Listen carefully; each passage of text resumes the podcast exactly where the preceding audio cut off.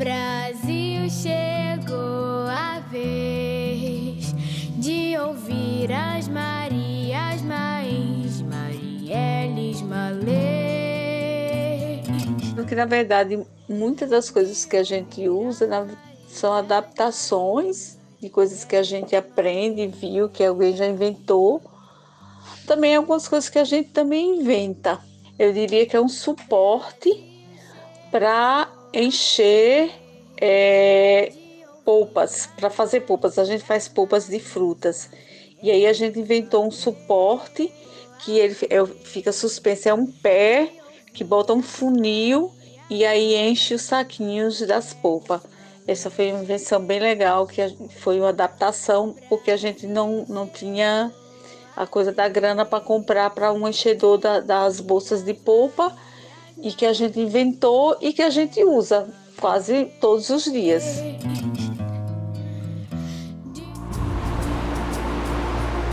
Onda, palavra feminina. Cada uma das elevações formadas nos mares, rios, lagos, pelos movimentos de vento e de marés. Água, que se agita, se eleva, que aflui, se espalha. Onda pode ser também grande quantidade ou afluência de pessoas. Movimento, força, agitação, resistência. Palavra feminina.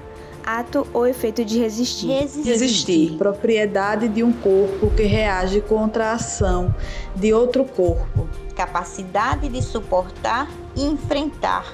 Ondas da resistência. Onda. Onda. Mulheres que se agitam, se elevam, se espalham mulheres que resistem, que, que enfrentam.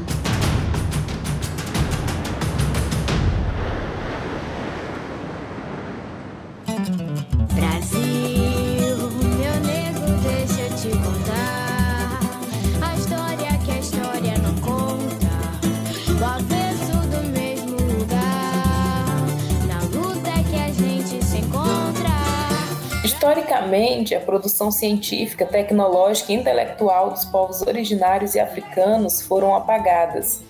Percebemos o mesmo processo se repetindo com as contribuições dos povos tradicionais na construção da sociedade brasileira, como cantou a Mangueira no Carnaval de 2019.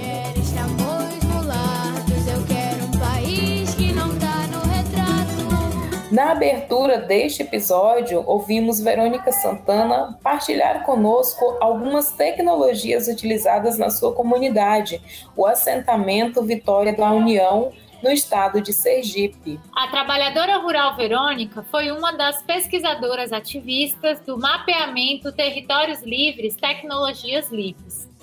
Além das experiências que ela nos relata, nas suas andanças e prosas, não deve ter faltado momentos para conhecer tecnologias sociais que as mulheres rurais estão desenvolvendo em seus territórios. Desde 1500 tem mais invasão do que descobrimento. Essa é uma produção coletiva de movimentos e entidades da sociedade coordenada pela Intervozes, Coletivo Brasil de Comunicação Social com apoio da Associação para o Progresso da Comunicação, a APC. Nesta temporada, vamos conversar com mulheres que ecoam suas vozes em defesa dos territórios e das tecnologias livres. Pros teus heróis de barracões, dos Brasis que se faz um país de Leci Jamelon. Brasil, meu nego, deixa eu te contar.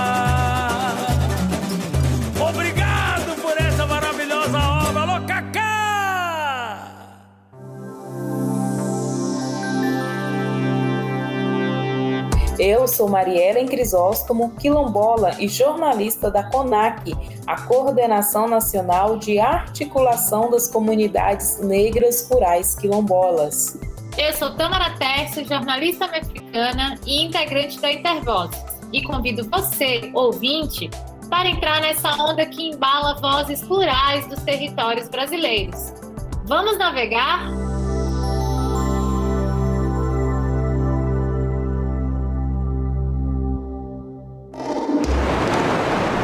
Da Resistência. no embalar das águas, no vai-vem das informações, na existência das vozes, na sabedoria dos modos de vida. A maré se agita.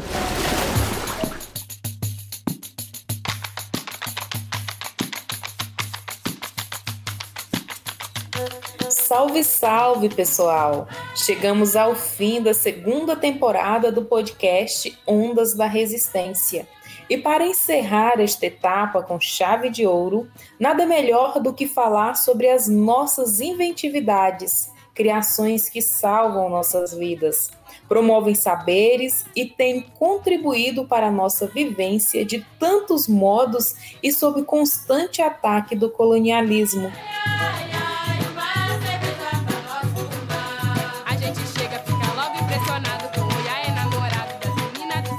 Para falar mais sobre as invenções tecnológicas e a decolonização desses processos, hoje vamos conversar com Bárbara Carini, mestra e doutora em Química, idealizadora da Escola Afro-Brasileira Maria Felipa e escritora do livro Decolonizando Saberes, que conta a história da ciência a partir de uma visão decolonial. Olá, Bárbara! É um prazer imenso te receber no Ondas da Resistência. É, olá. Para começo de conversa, queremos perguntar como podemos alargar o conhecimento sobre tecnologias do ponto de vista da criação e presença nas comunidades negras. É, no Brasil e no mundo, a gente vive uma realidade de racismo estrutural muito, muito intensa e que nos furta a possibilidade de acessarmos nossas memórias, né?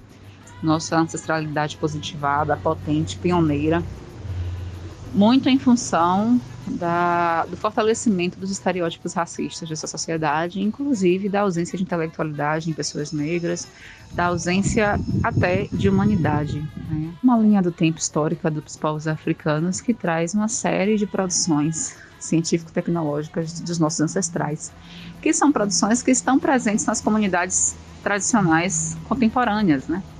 Então, quando você vai em comunidades ribeirinhas, você vê tecnologias africanas de pesca, né?